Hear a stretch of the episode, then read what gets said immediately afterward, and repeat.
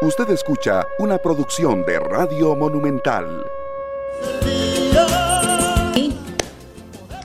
Como cada mañana tratando de inventar la historia nueva, de aportar una historia diferente, de apostar a una historia que vaya eliminando las cosas que no están bien y vaya construyendo cosas nuevas, importantes, necesarias para todo el país. Y cuando digo todo el país es para todos, que integre a todos los hombres y mujeres, niños y niñas que viven en Costa Rica. Estamos en octubre, Octubre es un mes que se aprovecha y por lo menos aquí en nuestra voz lo vamos a hacer así, lo hacemos cada año, para hablar de diferentes temas que tienen que ver con el adulto mayor y la adulta mayor. Pero también resulta que se nos informa que en Costa Rica octubre será un mes difícil por el aumento en flujos de migrantes hacia Estados Unidos. Esta afirmación la hace la Dirección General de Migración. Los diputados llaman a audiencia a presidentes y tesoreros de partidos sobre financiamiento electoral y parece que subieron los ánimos en la Asamblea Legislativa. Bueno, también diputados y diputadas, jefas de fracción, se reunieron con los representantes del Fondo Monetario Internacional. Prioriza el Fondo Monetario eficiencia y mantener esencia de regla fiscal esto es por lo menos lo que dicen algunos diputados tras reunirse con la misión. Nosotros hoy vamos a conversar con algunos jefes de fracción para que nos den sus impresiones de esta conversación con el Fondo Monetario Internacional. La economía costarricense creció un 6.7% en primer semestre con repunte de exportaciones, dice el Banco Central. Más de la mitad de menores con COVID-19 en el Hospital de Niños ingresó en el 2022. El gordo navideño 2022 ya está en la calle, conozca de cuánto es el premio este año y cuál es la fecha del sorteo. ¿Por qué le digo conozca? Porque los invito a que tomen la infografía que aparece en ameliarueda.com en Facebook y la compartan con sus amigos y amigas. ¿Ves? Una forma de compartir una noticia que puede ser eh, interesante para algunos, para otros comienzan a decir, bueno, voy a ver si juego este número que siempre juego, a ver si este año me saco algo, pero en fin, el gordo navideño está en la calle y ahí la infografía le da todos, todos, todos los datos que usted necesita saber. Reinició el juicio por el crimen de la anestesióloga María Luisa Cedeño en la sala 4 del Tribunal Penal del Segundo Circuito Judicial de San José, retomando el, eh, el interrogatorio de la patóloga Silvia Fernández, quien realizó la autopsia a la víctima. Y con esto, siempre que leo noticias que tienen que ver con este caso, la gente dice, pobre familia de, de, la doctora Cedeño enfrentando toda esta historia y toda esta situación. Así que una vez más, un abrazo fraterno, solidario con esta familia. En el mundo, Premio Nobel de Medicina, pionero de la paleongenética sueco, secuenció, secuenció, imagínense, el genoma del hombre de Neandertal, de los hombres y mujeres neandertales. ¿Se acuerdan cuando estábamos en el colegio estudiando esto? Bueno, hay un premio Nobel de Medicina al pionero en esta rama. Al menos 32 niños entre los 125 fallecidos en la estampida de estadio de fútbol en Indonesia. ¡Qué horror! Ante una pregunta incómoda, un insulto, mentirosa, canalla, eres una vergüenza. ¿Quién dice eso? El presidente Jair Bolsonaro, que libra una guerra con la prensa brasileña y ha optado por hablar en redes sociales y pequeños medios afines a su gobierno.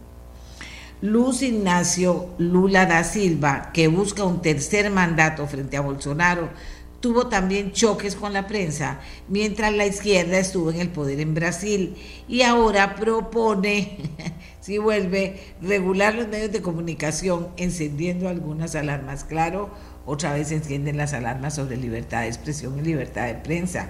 Es muy bonito cuando van a ganar una elección, aquí estamos, amigos de la prensa, mientras que usted no diga nada que no quiere y no me gusta, pero cuando ya van a ingresar al poder, tenemos que cambiar algunas cosas porque eh, no nos gusta lo que está haciendo la prensa y no nos gusta que nos cuestionen ciertas cosas. así están las cosas en el mundo. Así que se encendieron algunas alarmas, ahora más, en esta eh, pre-campaña muy corta en Brasil, porque van para segunda ronda, en la que no solo se enojan con la prensa, sino se enojan y se maltratan entre ellos mismos también. Al menos 53 muertos, entre ellos 46 niños y mujeres en atentado en la escuela de Afganistán. Y fiscales en Estados Unidos acusan de rebelión armada a seguidores de Trump que asaltaron el Capitolio. Así están las cosas en el mundo. ¿Que ¿De qué vamos a hablar nosotros hoy? Inició la vacunación a nuestros niños y niñas, a los más pequeños. Vamos a hablarles de eso. ¿Por qué no caminan los proyectos grandes y pequeños en Costa Rica? Hay algo que se llama gestión, que no funciona. Bueno, vamos a hablar de eso en este programa. También vamos a tener a la voz de la tercera edad y conversaremos con tres jefes de fracción para que puntualmente nos informen sobre qué pasó, qué es el resultado de la reunión que sostuvieran en el día de ayer con el Fondo Monetario Internacional. Así que hacemos nuestra primera pausa y ya regresamos, Costa Rica. Muchas gracias por estar con nosotros. Amigos y amigas, les decíamos que estamos iniciando eh, vacunación de los más pequeñitos de este país, niños y niñas. Hoy tenemos a la doctora Diana Paniagua del programa ampliado de inmunizaciones de la Caja Costarricense del Seguro Social, quien nos va a ayudar a contarnos cómo inicia este proceso, cómo participar de él, porque el fin de conversar con ella es precisamente que nos dé toda aquella información que va a ayudar a que cada padre o madre de familia, cada abuelo, abuelita, tía, etcétera, esté pendiente de que los más pequeños y más pequeñas sean vacunados. Doctora Paniagua, muy buenos días. Adelante. Todos realmente de estar acá para poderles presentar en este caso, como lo mencionaba usted, escribir una historia nueva que es eh, aplicar vacunas para todos, que sería la vacuna contra la COVID. Bueno, tal vez podemos empezar el día, perdón, adelante. No, no, adelante usted más bien. Gracias. El día de ayer empezamos con la inauguración ya de la aplicación de las vacunas de los niños de seis meses a menos de cinco años, teniendo en cuenta que ya tenemos la totalidad de la población eh, prácticamente protegida. ¿Por qué decimos nuestro lema en esta estrategia es todos protegidos? ¿Por qué todos? Porque realmente los niños de cero a seis meses, que son todavía los más pequeñitos, que no tienen precisamente una vacuna individual, sí se pueden proteger a través de la vacunación de la mujer embarazada y también a través de la vacuna, a través de la vacunación de las mujeres en lactancia. Entonces, ahora que empezamos a aplicar los niños a partir de los seis meses, realmente empezamos esa protección de estos niños. Eh, en el comportamiento usual de las enfermedades infecciosas, siempre eh, lo que sucede es que se busca esa infección busca el niño, eh, la, la, población más susceptible. Entonces todavía nos quedaba este grupo que en este caso con aplicación pues nos va a ayudar muchísimo a protegerlos a todos. Entonces, em, realmente bueno, indicar, eh, nosotros a partir de hoy ya todas las áreas de salud tienen la vacuna de esta población de seis meses a menos de cinco años. Realmente tenemos cuatro semanas en las que se va a aplicar la vacunación intramuros, es decir, en las áreas de salud. Y nos van a preguntar por qué. No es que vamos a aplicar en este primer mes, no vamos a estar aplicando en supermercados o en, jardín, o en jardines de niños, sino que se aplicará en el área de salud. Y eso es para una mayor comodidad ante consultas o dudas de los padres de familia o encargados. Em, es muy importante indicar esta vacuna es realmente muy similar a la vacuna del adulto, pero lo que se le aplica al niño es una décima parte de la vacuna que se le aplica al adulto. Entonces, eh, realmente es invitar a ese sistema inmunológico, al sistema de defensas, a protegerse contra la COVID-19 y veamos algunos puntos muy, muy específicos para que los padres de familia, madres de familia encargados sepan qué es lo que tienen que hacer. Solamente tienen que ir al área de salud, al establecimiento, es decir, a su área de salud, su clínica, su device más cercano, consultar si se están aplicando la vacuna y llevar el librito azul eh, al menor en este caso, por supuesto, y eh, realmente preguntar si por alguna razón eh, coinciden las fechas de aplicación con el esquema básico porque son vacunas que se aplican y se pueden aplicar de forma simultánea con el esquema básico. Es población que, que se está protegiendo, ¿verdad? Que está iniciando su protección. Se les darán las indicaciones para que sepan cuándo se tienen que aplicar las vacunas, pero realmente se pueden aplicar en conjunto y aprovechar esa visita de aplicación del esquema normal con aplicación contra COVID-19. Un dato muy sencillo que siempre nos genera muchísima ansiedad a los padres y madres de familia es el hecho de dónde se van a aplicar las vacunas. Entonces, en chiquititos menores de dos años, la vacuna se aplica en el muslo. Y en niños mayores de dos años, la vacuna se aplica en el brazo. Entonces, eh, ahí le van a dar las instrucciones. Siempre es muy importante estar cerca de ese menor, de, por ejemplo, em, eh, si la mamá que le da lactancia materna quiere utilizar la llamada tetanalgesia, la puede utilizar, darle lactancia en el momento en que está recibiendo la vacuna. Si ya es un niño un poco más grande, pues poderlo sentar en los muslos, poderle hablar con, con palabras sencillas y explicarle lo que está sucediendo y esa protección tan importante que se le va a brindar al menor precisamente. Entonces, el esquema es un esquema de tres dosis y de ahí la importancia también de que cada una y uno de nosotros realmente pueda tener ese seguimiento de ese esquema, porque es un esquema completo que necesita, en este caso, las tres dosis, que se aplicaría, por ejemplo, hoy, se podría aplicar la vacuna o en el momento que se capte.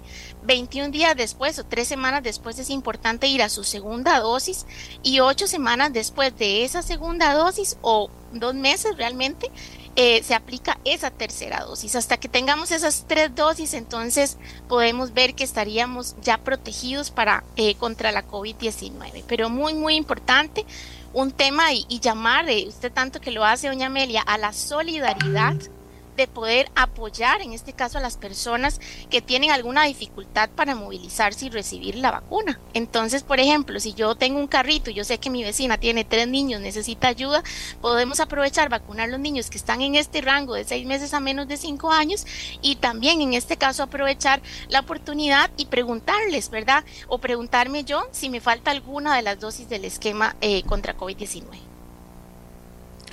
Ahora, vamos a ver, eh, doctora, uno espera que los padres de familia estén deseando poder vacunar a, sus niños. Bueno, conozco médicos que acaban de, ser padres o madres y que están deseando llegar a vacunar a sus niños. Otros les preocupa más o menos y a otros les preocupa mucho por las contraindicaciones que esto podría tener. ¿Cómo se maneja ese tema? Sí, realmente, bueno, nuestra población costarricense es una población en cultura pro vacunación usualmente nuestras tasas de esquema básico, ¿verdad? Que son las tasas de los menores, eh, son tasas bastante altas en vacunación. Sabemos que hay ansiedad, que hay dudas respecto a las diferentes vacunas, ¿verdad? Que se van aplicando y en especial con la vacuna de COVID-19. Sin embargo, bueno, ¿qué es lo que podemos esperar, verdad? Es, podemos esperar efectos secundarios usuales, normales, de hecho, que son muy similares a los del esquema normal, donde el niño tal vez aqueje dolor en el brazo, eh, tal vez un poco de molestia, ¿verdad? Un poco de enrojecimiento y, y también de cansancio, ¿verdad? Que es lo que usualmente vemos en esos niños y donde hay que dar ese acompañamiento durante los primeros días.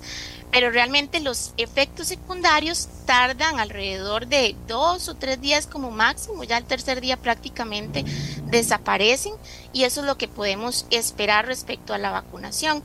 Precisamente la aplicación en estas primeras cuatro semanas en el establecimiento de salud realmente tiene la intención de que las personas puedan estar más cerca del centro de salud por si tienen alguna duda o si existe alguna reacción que se pueda presentar, preguntar de inmediato al personal de salud para que haya mayor tranquilidad. Entonces, como sistema nos estamos organizando para poder brindar en este caso ese espacio de consultas, ese espacio de dudas de alguna reacción adversa y ya luego de estas cuatro semanas sí se podría aplicar fuera.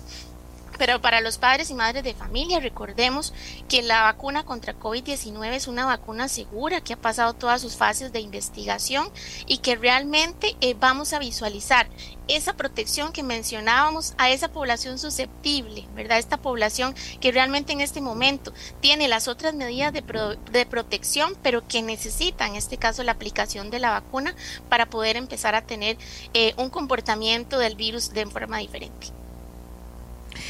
Es muy importante, doctora, aquí ya nos estaban preguntando, es muy importante eh, que la gente sepa que en cada centro de salud donde vacunó a su niño, si, si hay algo que le preocupe en particular, pueda llegar y de inmediato le van a dar atención a ese tema, tenga cita o no tenga cita.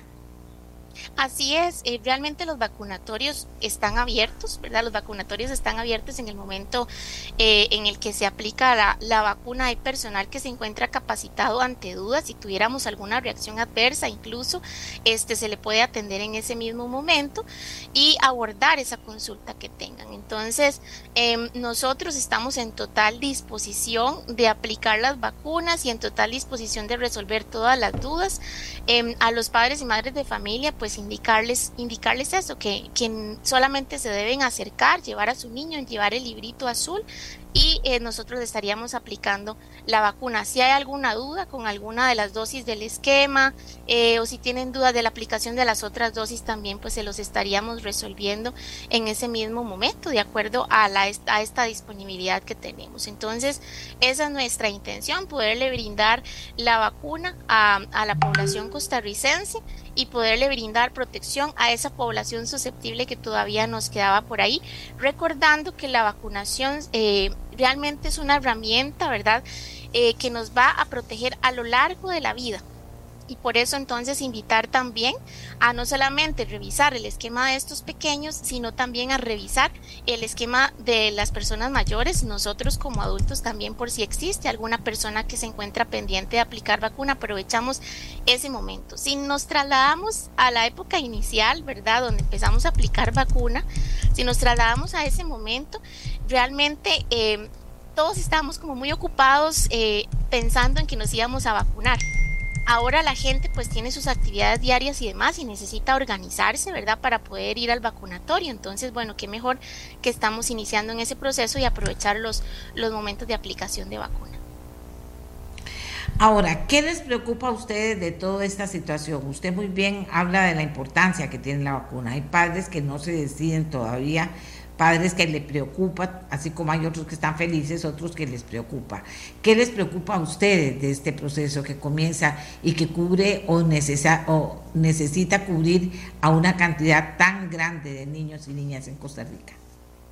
Sí, bueno, precisamente lo que hemos visto es, es esto que hablábamos. Las personas ya tienen sus actividades diarias, tienen que movilizarse al trabajo, tienen sus, situaciones personales también y en este momento tal vez la vacunación no es tan famosa, ¿verdad? Como la teníamos al inicio de la jornada de vacunación. Ya son casi 22 meses de estar aplicando vacuna en una jornada de la jornada de vacunación más larga de la historia del mundo y nosotros incluidos donde nos, no nos hemos detenido ni un solo momento de aplicar la vacuna. Entonces al principio la vacuna pues era muy cotizada, se, se, incluso pues recordemos las filas felices que nosotros hablábamos en ese momento donde todos íbamos y recibíamos la vacuna pues de, mucha, de una forma muy, muy agradecida. Ya conforme ha ido pasando el tiempo, pues el comportamiento, ¿verdad? Y la aceptación de la vacuna, pues ha ido disminuyendo. Y en este caso, eh, lo que nos preocupa o lo que nos podría preocupar es que las personas olviden esa importancia de aplicarse la vacuna. ¿Y qué es lo que estamos viendo? Que sí tenemos personas pendientes de recibir la vacuna y que en este momento tenemos eh, esta población que estamos empezando a vacunar. Entonces voy a dar tal vez algunos números solamente como para tenerlos eh, eh, por ahí. Ya son un millón quinientas mil personas que tienen pendiente una tercera dosis que son mayores de 12 años y 198 mil personas que no tienen ninguna vacuna que son mayores de 8 años. Y si nosotros nos vamos específicamente a la población pediátrica, ¿verdad? Que es donde tal vez eh, de 5 a 11 años, que es la experiencia que tenemos de vacunación de niños, tenemos 123 mil niños que no han iniciado un esquema de vacunación. De 5 a 11 años no han iniciado, no han recibido ni una sola dosis de la vacuna contra COVID-19 y tenemos ya en este momento ha ido pasando el tiempo y los niños que empezaron con su esquema primario de dos dosis, em, estos niños ya han ido pasando los meses y ya han pasado más de cinco meses de 211 mil niños que no tienen una tercera dosis. Entonces es usual que en las jornadas de vacunación, en las primeras semanas empecemos con una aplicación bastante importante y luego conforme pase el tiempo hablábamos de que podría pues eh, disminuir ese interés de la población de recibir eh, la vacuna, pero en este caso nosotros como institución vamos a seguir eh, al pie del cañón con los vacunatorios disponibles y con las personas disponibles para aplicar vacunas y estos más de 300 mil niños de 6 meses a 5 años puedan en este caso protegerse con las tres dosis de la vacuna contra COVID-19.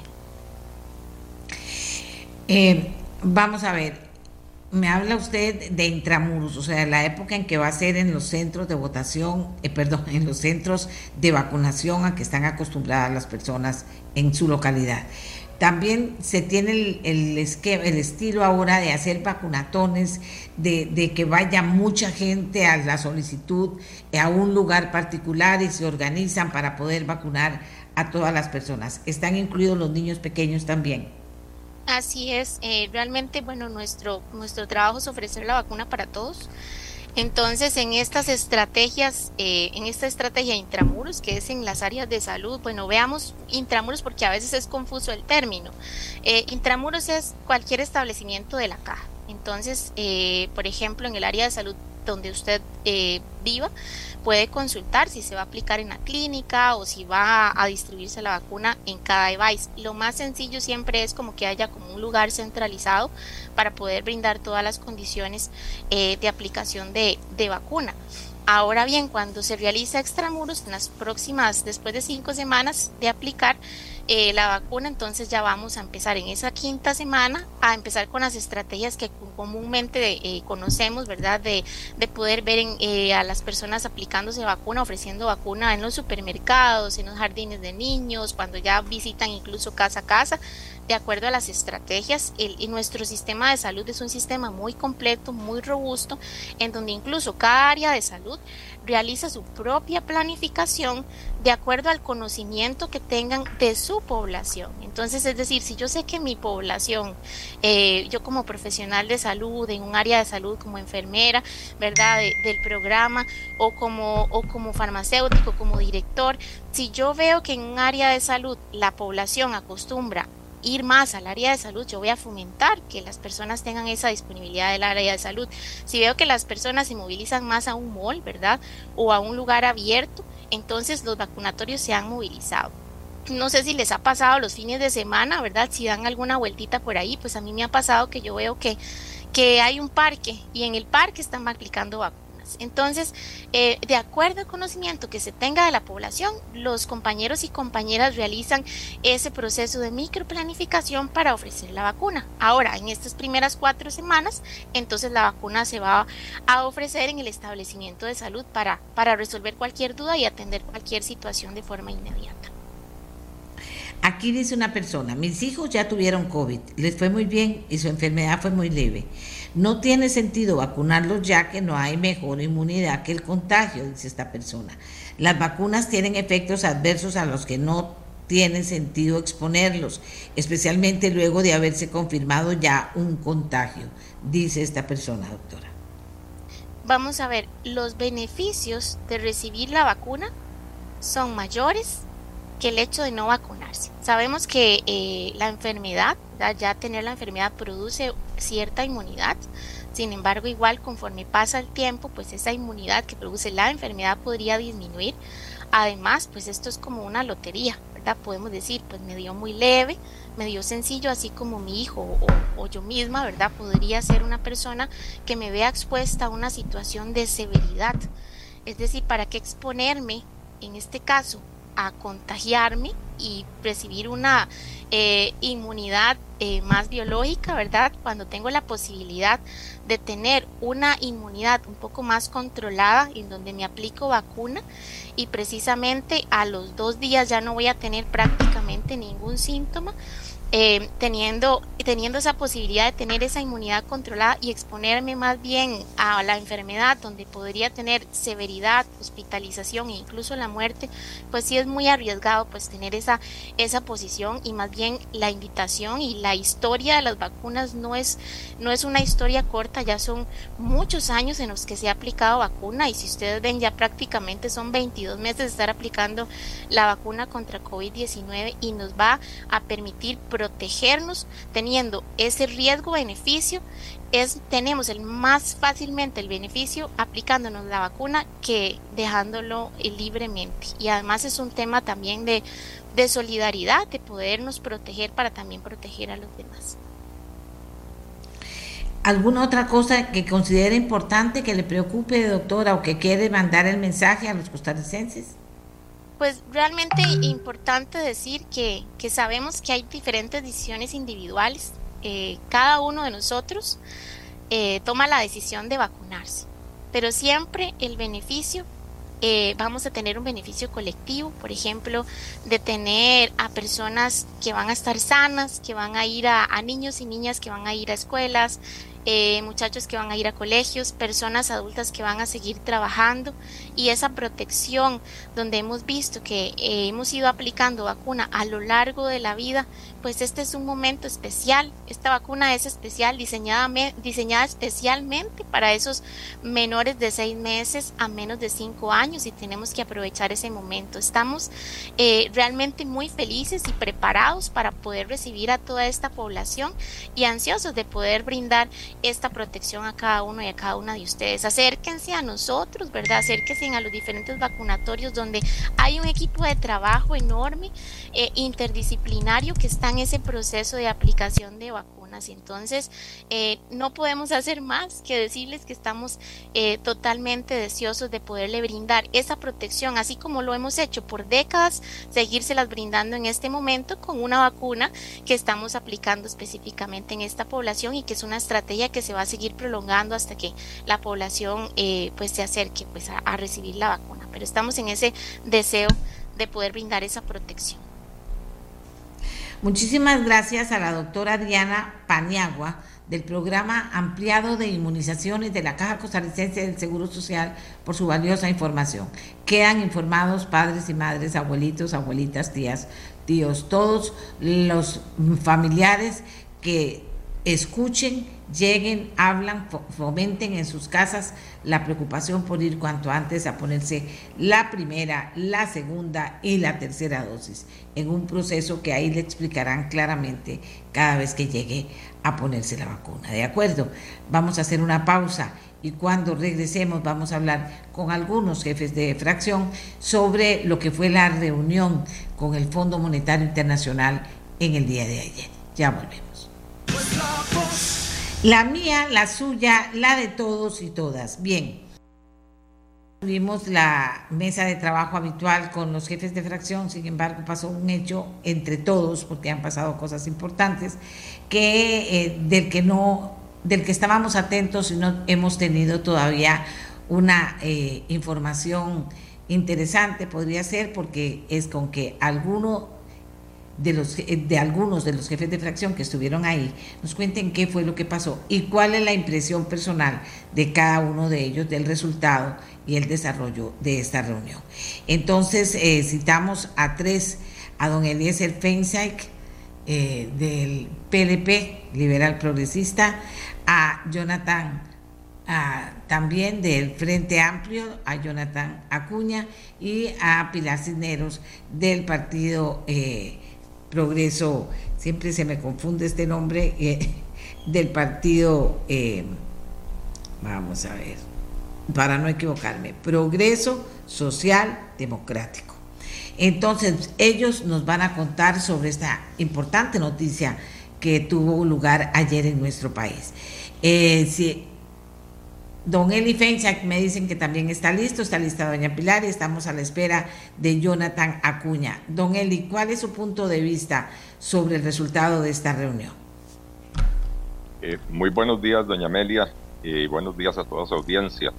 Eh, bueno, fue una, reunión muy importante, como menciona usted, eh, donde intercambiamos impresiones la funcionaria del, del, Fondo Monetario Internacional, que es la, la líder de la misión del fondo aquí en Costa Rica, eh, nos, nos, habló de, de, diferentes temas. Este, eh, en particular, en el área económica, pues ella resalta que los resultados fiscales del país son mejores de los esperados. Eh, la reforma fiscal que se hizo en el 2018 está permitiendo eh, recaudar eh, cada vez mejor, ¿verdad? Entonces, entre eso y la regla fiscal, que hay una contención del gasto y una mejora en la recaudación, ha permitido superar las metas.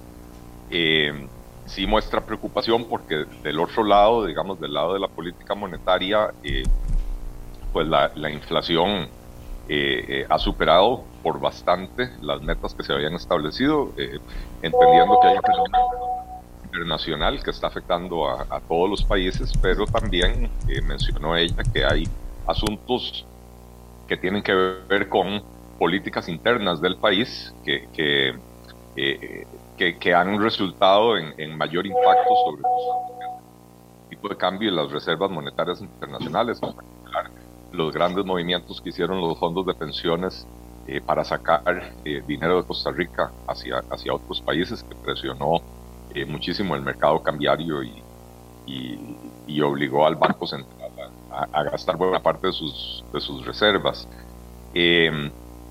hicieron mucho énfasis en que no es bueno eh, empezar a toquetear la regla fiscal. Ellos, la, palabra que usaron fue que esa ha sido el ancla que ha permitido pues eh, mejorar eh, la, la, situación de las finanzas públicas y lo que le podría dar sostenibilidad a la deuda en el mediano plazo, la, la deuda del gobierno. La frase específica que usó doña Manuela fue, en este tema es mejor hacerlo bien que hacerlo rápido y por lo tanto sugirió cautela, mencionó que el Fondo Monetario le va a dar una asesoría técnica al gobierno en los próximos dos meses para, eh, eh, para buscar eh, de qué manera redefinir esa regla fiscal, quitarle ciertas rigideces que, están afectando el buen funcionamiento de algunas instituciones sin poner en riesgo sin poner en riesgo la, la, sostenibilidad de la, de la propia deuda pública, ¿verdad? Este, así que en términos generales eh, fue, fue, fue interesante para nosotros escucharlos a ellos, eh, cuáles son las preocupaciones, eh, en qué nos ven bien, y para ellos escuchar también las posiciones de, de, las seis fracciones y de los presidentes de las comisiones de hacendarios económicos y jurídicos, porque el entorno político siempre es importante en, en un programa de estos como el que tiene Costa Rica con el Fondo Monetario Internacional, donde el gobierno se compromete a lograr ciertas metas eh, para las cuales pues, va a necesitar la, la ayuda de los diputados. Vamos a ver, Pilar Cineros, ¿qué opinión le merece a usted de esta reunión y sus resultados? Hola, buenos días, Amelia, buenos días a todo el público. Hola, don Eli, ¿cómo le va? Eh, no, viera que yo muy, muy contenta. Eh, realmente, como dice Don Eli, fue una experiencia muy interesante tenerlos ahí a todos los especialistas. Después me quedé hablando con algunos de ellos.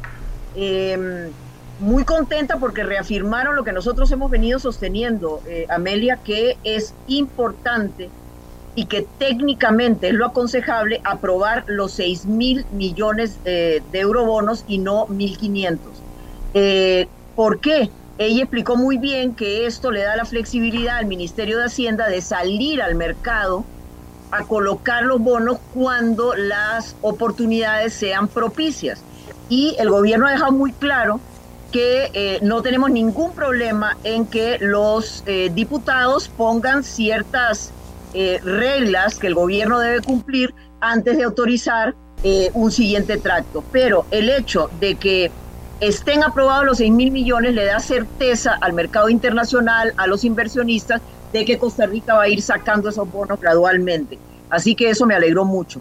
La otra cosa que también es una muy buena noticia es que el gobierno cumplió con creces eh, el requerimiento del Fondo Monetario Internacional con respecto al superávit primario. Es decir, lo que nos habían pedido era un punto 7% del PIB y más bien eh, se va a llegar a 1.2% del PIB. Eso quiere decir que prácticamente duplica lo que el Fondo Monetario nos había puesto. Y don Eli mencionaba ahora eh, los cambios a la regla fiscal. Efectivamente, ellos recomiendan que nosotros mantengamos eh, bajo control eso, pero están totalmente de acuerdo en la necesidad absoluta de sacar de ahí a las eh, instituciones, a las empresas públicas, por ejemplo, o a los colegios profesionales, o también a instituciones como FANAL, o sea, el, el sinsentido de que FANAL tiene el monopolio de producir alcohol y no puede producir alcohol porque no tiene plata para comprar la materia prima para producir el alcohol. O sea, cosas así que ellos las tienen muy bien identificadas y que estarían totalmente de acuerdo en que esas cosas se sacaran de la regla fiscal. Em, otras fracciones, especialmente el Frente Amplio, ha venido hablando mucho sobre la necesidad de sacar a, algunas instituciones, el 911, por ejemplo, Amelia, que ahora estamos hablando y que el presidente vetó la ley, no porque no esté de acuerdo, sino la vetó porque como ya hemos explicado ampliamente, queremos ver si logramos un solo acuerdo con todas las inquietudes que tienen las diferentes fracciones sobre cómo cambiar para mejorar la regla fiscal, no para liberar así ya el gasto público y hacer fiesta, jamás. O sea, se trata de tener un orden ahí. Entonces yo creo que eso es un tema muy interesante. Eh, el Fondo Monetario, yo después también me quedé hablando un momentito con doña Manuela, eh, reconoce el esfuerzo que ha hecho el país y su compromiso con el ambiente. Y la excelente noticia que le quiero dar yo, enfatizar eh, a los costarricenses, es que abrió acceso a una partida de 700 millones de dólares, óiganlo bien, 700 millones de dólares, para mejorar la infraestructura eh, con el fin de poder contrarrestar eh, las causas ambientales que han provocado un deterioro muy grande en nuestra red vial, en nuestras puentes, en, nuestra infraestructura, y entonces ese dinero va a ser vital para poder arreglar eh, mucha de la infraestructura vial que como todos los costarricenses sabemos está en muy mal estado y en algunas circunstancias inclusive eh, en condición de peligrosidad para los usuarios que circulan. Así que yo lo vi muy positivo, me encantó tener la oportunidad, como le digo, de estar con todos los especialistas. Después me quedé hablando con algunos de ellos y creo que da muy buena señal de que el gobierno va por buen camino, que quiere cumplir las metas y que se puede lograr eh, un acuerdo mucho más ventajoso sin nuevos impuestos para la ciudadanía, que era lo que desde el principio se propuso el gobierno y el presidente Chávez. Así que básicamente así lo resumo. Amelia. Eh, Pilar, ¿y, esta cantidad de dinero para obra pública de las, de las carreteras dañadas tiene trámite rápido, tiene trámite lento? De, ¿Cuándo estará disponible para poder utilizarlo? Mire, desgraciadamente no tengo ese detalle. Eh, yo hablé con el ministro de Hacienda cuando no había costo hoy en la mañana para repasar algunos de los puntos y la verdad es que no tengo el detalle de cómo sería o cuándo sería. Tengo entendido que sí sería algo rápido, pero el ministro de Hacienda estaba contentísimo y encantado con esa posibilidad de apertura porque realmente estamos muy conscientes que tenemos una situación de emergencia en la red vial nacional y que hay que intervenir esos puentes y esas carreteras para evitar más accidentes como el de Cambronero y otro montón que han habido recientemente. Entonces, eh, más bien voy a preguntar a Amelia, mientras los otros eh, participantes están ahí, voy a volver a llamar a Don Nogui para que me dé el detalle y con mucho gusto ahorita le contesto esa pregunta. Gracias. Eh, Jonathan Acuña, del Frente Amplio, su opinión de la reunión. Muy buenos días, doña Amelia, muy buenos días, diputados, diputadas que nos acompañan y todas las personas que nos escuchan. En primer lugar, eh, señalar con mucha claridad, y creo que eso es muy importante para toda la ciudadanía, eso es importante tenerlo muy claro, el FMI no, no nos dice qué hacer, y eso es importante.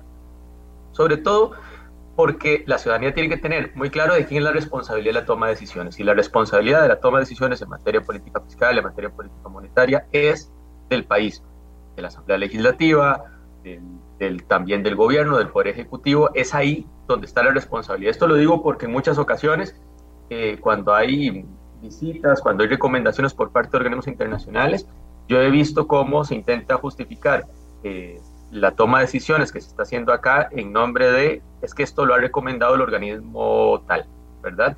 Y no, no pasa por ahí. Eh, eso es muy importante dejarlo claro. De hecho, no me dejan mentir los diputados y diputadas que estuvieron presentes, la delegación es eh, muy cuidadosa a la hora de pronunciarse sobre temas de política interna, ¿verdad? Es muy cuidadosa sobre cómo decidimos. Y esto quiero dejarlo claro porque nadie debería estarse nunca la responsabilidad de lo que estamos haciendo acá. Es nuestra responsabilidad la toma de decisiones. Ahora bien, eh, hay algunos elementos que me parece importante que pusieron sobre la mesa este, esta delegación del FMI. En primer lugar, señalaría que eh, pone en la discusión de lo fiscal incluso el FMI, y esto digo incluso el FMI porque acá en la discusión nacional muchas veces no es así, diciéndonos, miren, cuando se discute lo fiscal también hay que velar por los sectores más vulnerables. Y es una cosa que ha estado ausente durante años en discusión fiscal en este país, doña Amelia. Acá terminamos discutiendo de política fiscal únicamente como un balance entre ingresos y egresos del, del, del sector público y como si eso no tuviese impacto, las decisiones que se toman del lado de los ingresos o del lado de los gastos sobre sectores vulnerables. Y lo que tenemos hoy es que entonces esa toma de decisiones eh, que pierde de vista los efectos sobre sectores vulnerables ha llevado a que tengamos cosas como el presupuesto que estamos discutiendo para el próximo año, donde la priorización implica recortar recursos para la inversión en salud de la caja o implica recortar recursos para inversión en protección a personas adultas mayores, ¿verdad? Que termina recortando asuntos vitales que afectan a sectores vulnerables. Eh, y el propio FMI viene y nos pone sobre la mesa. Esta discusión implica también observar los efectos que tienen las decisiones en materia económica sobre sectores vulnerables. Otra cosa que sí señalaría es que una de las de los, de los señalamientos que nos hacen en tanto incumplimientos por parte del país a las metas que se habían dispuesto en el acuerdo inicial, justamente uno de esos incumplimientos es en materia de aumento de los precios, en materia de inflación. Y es que está claro que eh, este, este año estamos viviendo una aceleración en, los precios de los bienes y servicios que compra la ciudadanía. Esto se siente en la calle, pero también se mide eh, con el índice de precio del consumidor, que el costo de vida está subiendo mucho más de lo que se había planificado inicialmente y ese es uno de los incumplimientos que señala el FMI. Obviamente es un incumplimiento generado también por un conjunto de shocks externos, ¿verdad? El aumento de los precios de los combustibles, etcétera, pero es un incumplimiento que creo que debemos prestarle muchísima atención que prestarle muchísima atención porque efectivamente, como tenemos un aumento en los niveles de precios de los bienes y servicios, pero del otro lado, para las amplias mayorías no hay aumentos en las remuneraciones que alcancen ese aumento en los, precios de bienes y servicios,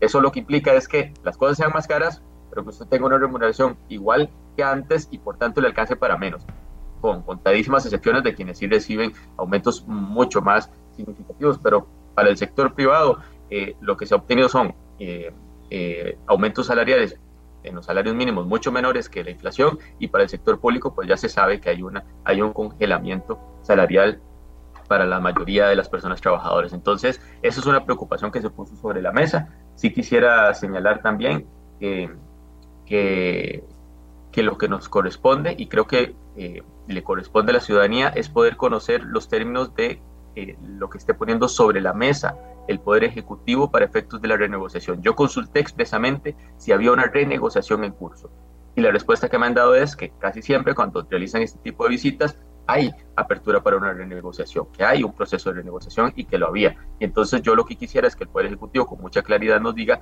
qué es lo que están poniendo sobre la mesa para efectos de esa renegociación, cuál es la ruta en materia fiscal que están proponiendo y también que hayan elementos que no se olviden, porque el propio FMI nos pone sobre la mesa también para la discusión que Costa Rica tiene la oportunidad y el reto también de abordar la progresividad de su sistema tributario. ¿Qué es eso? Eso es hacer que la forma en la que se distribuye eh, el, pago de los impuestos sea más justa, que se cargue menos sobre sectores con menos ingresos, sobre empresas con menores ingresos, y al mismo tiempo entonces que para equilibrar esos, esos, esos recursos, eh, quienes realmente tienen grandísimas rentas, rentas muy, muy, muy grandes, pueden aportar un poco más para hacer que la carga de quienes tienen rentas muy, muy pequeñas se pueda reducir. ¿verdad?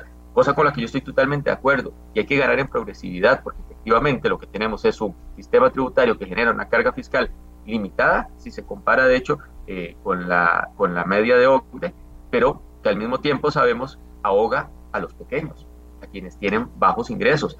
Eh, y creo que ahí hay un esfuerzo que realizar y que es un reto que tenemos que tomar como Asamblea Legislativa y como Poder Ejecutivo. Pero el Poder Ejecutivo tiene la tarea de decirle a la ciudadanía de frente, con mucha claridad, Así es como pretendo renegociar en estos términos y estas son las propuestas que llevamos adelante. Conocemos hoy es muy limitado, por ejemplo, en materia de combate a la evasión, más que decirnos que van a hacer lo que en todo caso tendrían que hacer, como lo de, lo de poner el sistema, el sistema de Hacienda Digital a funcionar, cuando termine la sala constitucional de analizar la consulta, la, la, acción que le han presentado. Esas son acciones que tiene que hacer la administración de por sí. Yo quisiera saber cuáles son las novedades, por ejemplo, en materia de combate a la evasión, ¿verdad? En cuál agenda se va a avanzar, por ejemplo, en materia de reformas legislativas en combate a la evasión, eh, también eh, cuáles son las propuestas en materia de priorización del gasto que eso es muy importante, cómo se va a priorizar el gasto para no afectar justamente la inversión social y por supuesto, como bien decía doña Pilar Cineros, tenemos una conversación, un diálogo abierto para reformar la regla fiscal. Yo tengo mucha esperanza de que lo vamos a lograr y que vamos a realizar reformas integrales y al mismo tiempo que mantengan el cuidado de la evolución del gasto público. Aquí nadie quiere que se desboque el gasto público. Eso sí que permita que no se ahogue la institucionalidad y que se proteja la inversión social, que se proteja la inversión de capital. Yo creo que tenemos una oportunidad también de avanzar en eso. Eh, gracias, Jonathan. Don Eli ¿qué, qué, le parece a usted? Ya todos han puesto sobre la mesa lo que conversaron, lo que escucharon, lo que ustedes hablaron. Finalmente, como rescatar aquello que va a ayudar a tener un acuerdo con el fondo, para decirlo de la mejor manera, sin afectar el país que ya de por sí está afectado. Bueno, eh, el, asunto, doña Amelia, es que el, acuerdo con el fondo ya existe. Eh, como, como señalaba Jonathan, en el proceso se pueden renegociar algunas cosas. Eh, lo que no se renegocian son las metas. Eh, lo que se puede renegociar es cómo llegar a esas metas. Por ejemplo, el gobierno anterior había comprometido eh, al país a aprobar un proyecto de ley de renta global dual que era terriblemente nocivo, que era un golpe terrible a sobre todo las personas de menores ingresos que, se bajaban los umbrales a partir de los cuales se pagan los impuestos, ¿verdad? Eh, pero que hubiera sido un golpe durísimo a, toda la actividad económica. Eh, ese proyecto pues ya, fue dictaminado negativamente en la Comisión de Hacendarios y solo falta darle la, eh, los, los ritos finales de la sepultura y entonces pues el gobierno tendrá que, renegociar otra forma de, de, lograr la meta, ¿verdad? Eh, con la ventaja de que la recaudación ha estado creciendo eh, de una manera muy significativa. Eh, en el 2020, perdón, el 2020, en el 2020 cayó la recaudación alrededor del 8%, considerando la crisis provocada por la pandemia, pero para el 2021 más bien creció un 30% con, comparado con esa base reducida del, del 2020, y a este año vamos creciendo a un 18% comparado con el mismo periodo del año anterior, ¿verdad? Entonces, eh, sí que hay una, una mejora significativa en la recaudación, producto de, de, eh, eh, de estos cambios que, que se dieron en el 2018. Entonces, no hace falta pensar en subir impuestos a estas alturas y, la funcionaria del fondo pues lo dijo, dijo de que ahora el énfasis está más puesto en la eficiencia del sistema tributario eh, y la eficiencia del gasto, la calidad del gasto, porque efectivamente en Costa Rica se gasta muy mal, ¿verdad? Eh, se gasta muchísimo recurso en, en, en, burocracia y, queda al final muy poco para ya sea los programas sociales, la inversión en obra pública, eh, los servicios que brinda el, el, aparato estatal, ¿verdad? Entonces, em, eh, esto apunta en, dos direcciones, ¿verdad? Por un lado, la eficiencia del sistema tributario, algo que nosotros hemos sido muy insistentes. Un país con 191 impuestos, con más de 50 autoridades tributarias, eh, con más de 90 sistemas informáticos eh, que para administrar esos 191 impuestos, es un sistema que está tan fraccionado eh, que, nadie ni siquiera sabe exactamente qué se recauda y quién lo recauda y qué tan bien o mal lo hacen. El Ministerio de Hacienda no tiene una contabilidad de costos de, cuánto le cuesta eh, eh, el acto de recaudar cada uno de los diferentes impuestos. entonces, en materia de eficiencia del sistema tributario, pues hay que hablar necesariamente de simplificación tributaria eh, que, es, algo en lo que el Partido Liberal Progresista no solo ha insistido mucho, sino que estamos trabajando eh, fuertemente para, para presentar eh, los proyectos de ley necesarios. la otra dirección en la que apunta en cuanto a la eficiencia del gasto, la calidad del gasto público. Mucho de eso tiene que ver con reforma del Estado, con eliminar esas famosas duplicaciones, que, duplicaciones, triplicaciones y, a veces multiplicaciones hasta por factores de 20 que tenemos en Costa Rica de instituciones creadas para hacer básicamente lo mismo unas que otras y, y entonces se duplica el gasto administrativo y, se restan recursos para la, para la prestación de esos servicios. Eh, de manera que, hay muchísimo que hacer, ¿verdad? Eh, eh, también el otro tema que es muy importante de, atacar, que se mencionó en la reunión de ayer, es el tema de la altísima informalidad. estamos hablando de que prácticamente la mitad, un poco menos de la mitad de los trabajadores costarricenses están en la informalidad, pero además de eso, tres cuartas partes de las pymes que hay en el país están en la informalidad eh, y tenemos que atacar eh, fuertemente los altísimos costos de la formalidad. Tenemos que eh, reducir esos costos, eliminar obstáculos, crear las condiciones propicias para que los emprendedores costarricenses puedan hacerlo dentro de la formalidad. de manera que hay, hay enormes retos. Eh, pero sobre todo y desde la perspectiva de lo que es un convenio con el Fondo Monetario Internacional, eh, el anclaje de una macroeconomía sana y estable, eh, donde resolvamos esos grandes desequilibrios que tenemos, sobre todo el desequilibrio fiscal que, que, tenemos, ¿verdad? es importantísimo y poner la deuda bajo control, porque de si sigue creciendo la deuda pública, seguirá creciendo el pago de intereses y entonces de nada nos servirá hablar de calidad del gasto cuando la mitad del presupuesto, prácticamente el del próximo año, el 47% del presupuesto del próximo año, se va a destinar al servicio de la deuda. Quiere decir que de, cada 100 colones que el gobierno tenga para gastar el próximo año, 47 se van a ir a servicio de la deuda. Van a quedar solo 53 para pagar salarios, para construir carreteras, hospitales, puertos, aeropuertos, eh, escuelas, eh, y, para dar servicios, para, para programas de asistencia social, eh, etcétera, ¿verdad? Entonces, realmente es una, es una situación a la que hay que entrarle de frente, ¿verdad? Hay que disminuir el endeudamiento, hay que, para poder lograr disminuir el pago de intereses, este, eh, eh, este año eh, se estima que el, solo el pago de intereses, doña Amelia, va a representar 5 puntos porcentuales del PIB. Y eso es más o menos la tercera parte de lo que recauda el Ministerio de Hacienda. Entonces, estamos hablando de que, de que realmente se nos salió de control la situación.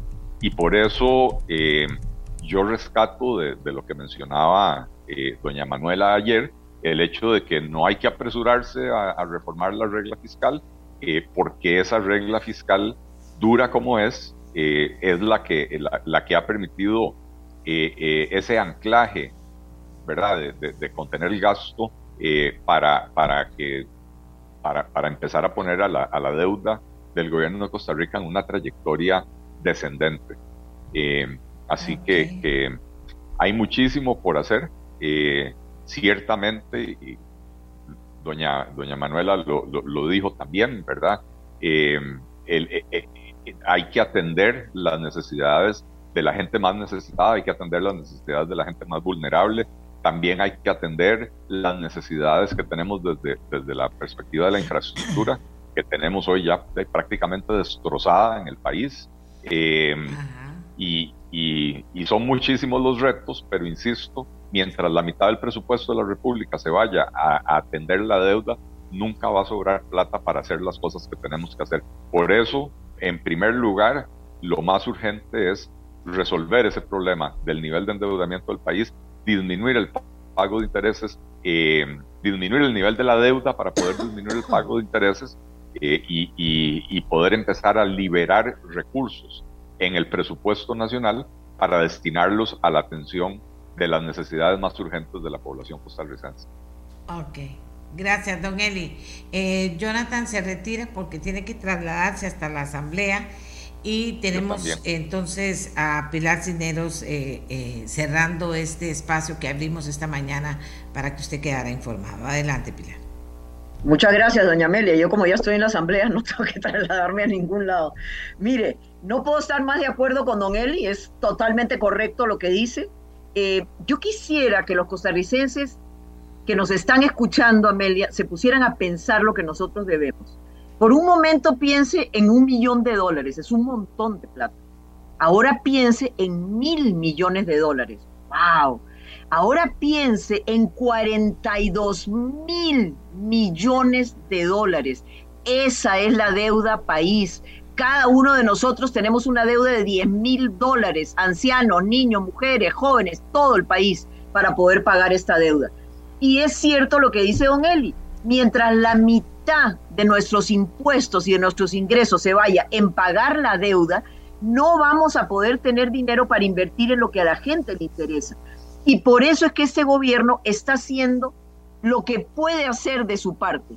¿Y qué es lo que puede hacer de su parte? Por ejemplo, ahorrar miles de millones de colones en alquileres inútiles que le cuestan una fortuna a las diferentes instituciones y que ahora se van a poder ahorrar.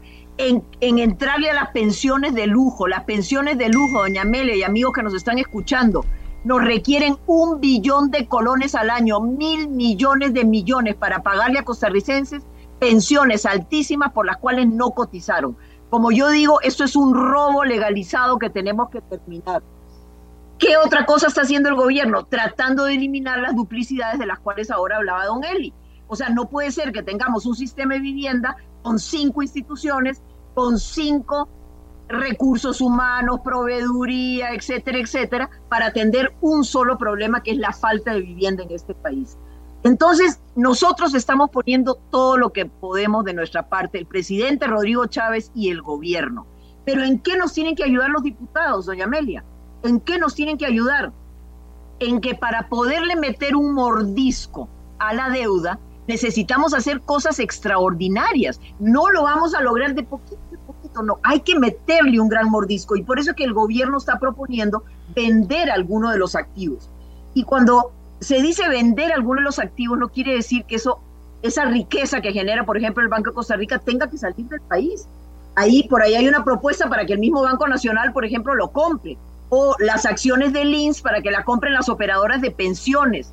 Es decir, el dinero que genere el INS, que es una institución muy exitosa, quedaría en manos de nuestros pensionados, de nuestros ciudadanos. Entonces no es dársela a una empresa internacional, no, pero tenemos que bajar esa deuda, porque si no, nunca vamos a lograr salir del embrollo que tenemos de gastarnos la mitad de nuestros recursos en pagar deuda. Ve, Amelia, lo que a mí me tiene muy contenta realmente es que el gobierno ha cumplido con creces lo que está exigiendo el Fondo Monetario. Entonces yo creo que la negociación de ciertos detalles y cosas que faltan, con, lo cual no hay ningún secretismo que le inquieta a, a, Jonathan, ningún secretismo, obviamente todo eso se hará público en el momento, pero cuando se estén las negociaciones, a veces es conveniente primero negociar y después dar a conocer lo que se está negociando. Con respecto eh, a la renta global, eh, efectivamente aquí se rechazó el proyecto de la anterior administración, esta administración va a insistir en un proyecto totalmente diferente. ¿En qué sentido? Que va a ser para tratar de consolidar un, esquema tributario igualitario y equitativo, es decir, que los que tienen más ingresos paguen más y los que tienen menos ingresos paguen menos.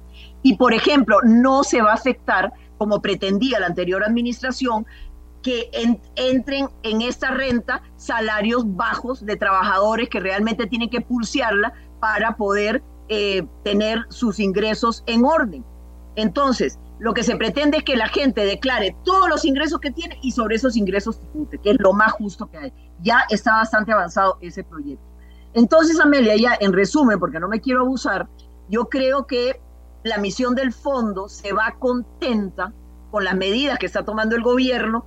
Creo que ese aporte de los 700 millones de dólares va a ser muy bueno. Dicho sea de paso, ya le pregunté a Don Novi y me dice que en las reuniones que, que, van a tener hay que definir, por ejemplo, la tasa de interés que va a ser mínima, pero va a ser un gran aporte y una gran ayuda para el país estos 700 millones de dólares que anunció el fondo. Así que Yo creo que vamos por buen camino. Eh, el Fondo Monetario y sus expertos de verdad están muy contentos con el desempeño. Este no es un gobierno que tenga vocación de gasto, de pedido, ni mucho menos. Este, y creo que podemos lograr ese acuerdo con todas las fracciones para cambiar lo que sea necesario de la regla fiscal. Entonces, bien para todos, bien para el país. Así que vamos adelante, yo tengo muy buenas señales, muy buenas expectativas, estoy muy optimista con respecto a lo que se pueda lograr y con respecto a la opinión del fondo sobre el desempeño de este gobierno y de esta administración. Muchas gracias, Apel. No, gracias a Pilar, gracias a Eli, gracias a Jonathan por haber estado compartiendo con ustedes qué pasó en esta reunión del Fondo Monetario Internacional. Como les decía, sin duda importante, sin duda importante. Vamos a hacer una pausa porque ya estamos listos para atender a nuestros siguientes invitados. Vamos a hablar de gestión de gestión de proyectos. Vamos a hablar de eso, a ver si es posible, porque hay alguien por ahí que señala que nosotros no gestionamos en este país, que no gestionamos. Así que vamos a tocar el tema porque también lo considero importante y después tendremos las voces de la tercera edad conversando con ustedes. Una pausa y regresamos. Amigas y amigos, ¿cuántas veces ustedes nos escuchan hablar de gestión de proyectos, de gestionar, de por qué aquí no se gestiona, de que eso es lo que falta. Y hay afirmaciones muy serias cuando hablamos de ese tema, como las que dicen que aquí en Costa Rica no gestionamos, sino que improvisamos. Y me pareció que era muy importante poder traer a dos profesionales de un Congreso Iberoamericano de Ingeniería de Proyectos que se efectuó en nuestro país, que participaron en este Congreso y que les interesa el tema y que están preparados para hablar de eso, para que nos puedan poner de frente a conversar gestión de proyectos. ¿Por qué improvisamos? ¿Qué se necesita? ¿Por qué no se gestiona? ¿Qué es lo que está fallando desde la perspectiva de ellos eh, en el sentido, eh, pues no, no va a dejar de ser eh, técnico, pero también práctico, que la gente pueda entender, porque a veces no se gestiona en lo más pequeño, ni se gestiona en lo mediano, ni menos se gestiona en lo grande. Y esto es serio para un país. Entonces yo tengo a dos invitados al ingeniero Enrique Barrera Lizano, máster en dirección de proyectos y presidente de la Asociación de Costa Rica de Gestión de Proyectos, y a don Adrián Flores, consultor en materia eléctrica y energía en general, y además estudioso también del tema de gestionar proyectos y por qué no lo logramos. Tal vez comienzo con don Adrián Flores. Muy buenos días, don Adrián, adelante. Buenos días, doña Amelia. Me complace enormemente saludar a su audiencia, que es inmensa. Y me satisface enormemente que usted nos haya brindado esta oportunidad de expresar algunos criterios referentes a una materia que consideramos fundamental.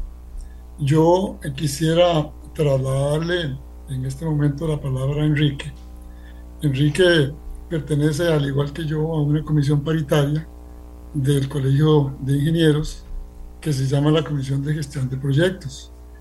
Eh, esa comisión ha venido trabajando ya por muchos años. Yo represento al CIEMI, Enrique representa al Colegio de Ingenieros Civiles, pero ahí hay arquitectos, tecnólogos y, topógrafos. Eh, quisiera pedirle a Enrique una introducción eh, muy interesante y muy importante. Nos describa los principios básicos de lo que significa la gestión para que lo podamos poner en contexto, aprovechando que la la sección anterior de su programa de hoy fue súper interesante con los tres eh, diputados que expresaron el contacto que hubo ayer ya con el Fondo Monetario, eh, digamos las declaraciones de Don Eli cuando se refiere a que nuestra infraestructura está colapsada, lo cual es cierto, pero no solo la, infraestructura de carreteras, es la infraestructura de escuelas y etcétera. Entonces, Enrique, mi querido amigo y compañero, buenos días y te, te damos la palabra. Haciendo que Enrique, bienvenido, adelante. Buenos días, buenos días, doña Miriam. Demasiadas gracias por, por la invitación y por la oportunidad que nos brinda.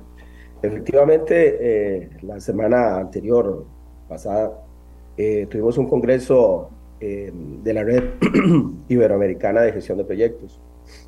Este congreso, en lo fundamental, tiene el objetivo y la preocupación por, por, resolver de las debilidades importantes que tenemos en Latinoamérica, no solamente en el país, en, Latinoamérica, en la región, eh, en la gestión de los proyectos que, que llevamos a cabo. Es decir, esta es una región que invierte poco y lo que invierte lo invierte mal, de mala calidad. Con lo cual, en vez de hablar de inversión, de inversiones, estamos hablando, los economistas no me dejan decir eso, ¿verdad? Pero de desinversiones. Es decir, cada vez que hacemos una inversión salimos peor de como pensábamos que, que debíamos salir. Eh, eh, evidentemente, eh, uno hace una inversión para, para quedar mejor. Pero cuando vemos que los proyectos duran 30 años en las carreteras más importantes del país, puedo citar 3, 4, 5 carreteras importantes, han durado 30, 40 años y Convalación no se ha terminado los costos que eso significa y cuando uno se imagina un país que ya tuviera todos esos proyectos listos, terminados, el aeropuerto, todo eh, realizado, Costa Rica sería un país absolutamente diferente. Y la conclusión a la que llegamos todos es que eh, se requiere fortalecer sustancialmente los esfuerzos de planificación de proyectos. Eh, es decir, ya cuando estamos ejecutando el proyecto, es demasiado tarde. ya el proyecto está decidido, ya el contrato está firmado, ya los plazos están, ya, ya, se decidió. Pero ese era el proyecto que había que hacer, ese era el concepto que había que desarrollar. Había que desarrollar uno, uno mejor, que aportara mayor valor a la, al país y que tuviera un menor costo incluso. Eh, creo que esos son los esfuerzos que nos hacen falta. Eh, tenemos niveles de madurez, hablamos en gestión de proyectos de niveles de madurez y, y de 1 a 5, yo diría que en general, no solo la región, eh, tal vez Chile con, destaca de una manera importante, eh, debo decirlo, pero en la región y especialmente en Costa Rica, yo creo que andamos cercanos al, al, al 1, de 1 a 5, 1, lo cual, cuidado si no estoy siendo eh, eh, dadivoso, digamos, en dar esta, lo cierto es que es muy variable también, ¿verdad? Lo cierto es que muy variable. Hay entidades públicas y privadas que lo hacen bien, que lo hacen bien, eh, a partir de una gestión estratégica que también desarrollan bien. Yo eh, pienso que eso, es, que, eso es así. Sin embargo, en general y en, y en la mayoría de los casos, la variabilidad eh, estadística de toda esta integración de datos lo que nos da es que estamos débiles en la gestión de proyectos en general y que debemos hacer un esfuerzo importante por cambiar la cultura de cómo llevamos a cabo los proyectos en el país. No sé si con esta breve introducción, tal vez dejarle la palabra eh, a usted y a, bueno, Adrián, tal vez, no sé, si quiere complementar algo. Bueno, efectivamente, y gracias Enrique, es muy, muy claro y muy prudente lo que has mencionado, un tanto generoso, sí, porque cuando nos nos percatamos de los números que se presentaron estadísticos en el Congreso, cuando nos percatamos del manejo de la información, lo, que, se llama modernamente la Big Data, cuando valoramos el estado de nuestras carreteras, el terrorífico estado de nuestros puentes presentado por la NAME, que si damos ese dato, más de uno probablemente se decida no cruzar más puentes en este país y eso que cuando yo pregunté que si se incluía el parque de puentes ferroviarios de la red ferroviaria del país, me dijeron que no. Eh, cuando analizamos el porcentaje que representa la ineficiencia en mano de obra en el tema construcción y dentro del tema de construcción el desperdicio, el manejo inadecuado de residuos, el manejo inadecuado de, de la disposición de esos residuos, o sea, el panorama es sombrío, realmente, como vos lo decías, Enrique.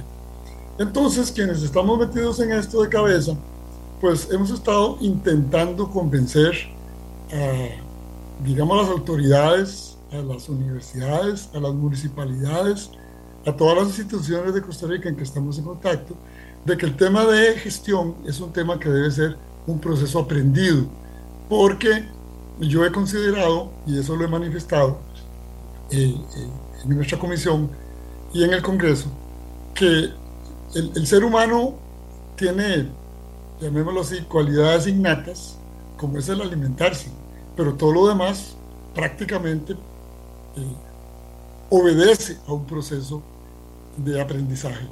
Y entonces la gestión de la vida, aprender a gestionar la vida, debería ser un proceso integral dentro de los sistemas de educación. Entonces, lo estamos manejando en el país más o menos a nivel de un posgrado, en universidades, en el tecnológico, en la Universidad de Costa Rica, no sé si en alguna otra eh, universidad, el Colegio de Ingenieros Civiles ya tiene efectivamente una comisión de gestión, el Colegio Federado también tiene esta comisión de gestión, pero el tema del proceso de aprendizaje es un tema que está, digamos, por verse, eh, por institucionalizarse. Y como lo decía yo ahora en el chat, doña Amelia, usted creo que lo leyó, yo decía que necesariamente de, de cara a esta nueva intervención del Fondo Monetario Internacional y de cara a la realidad que exponía doña Pilar de nuestras falencias económicas y financieras, pues creemos ciegamente que aprender a gestionar es absolutamente necesario en este, en este momento para que los recursos y todos los insumos que se pongan sobre la mesa para llevar adelante un proyecto midan todas las variables que se deben medirse. En el, en el tanto, eh, ese proyecto puede ser exitoso y no puede ser un nuevo fracaso.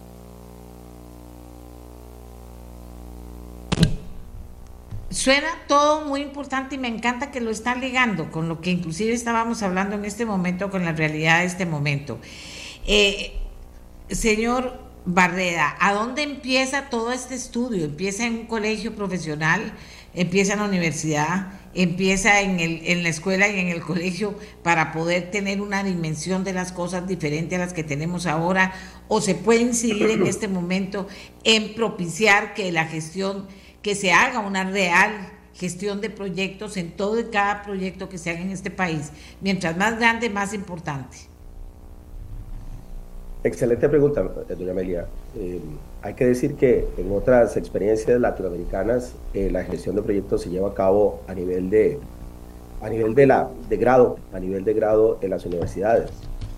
En Costa Rica eh, lo que tenemos en este momento son posgrados, es decir, usted saca la licenciatura y al final de la carrera de la licenciatura genera una maestría o saca una maestría en, en gestión de proyectos.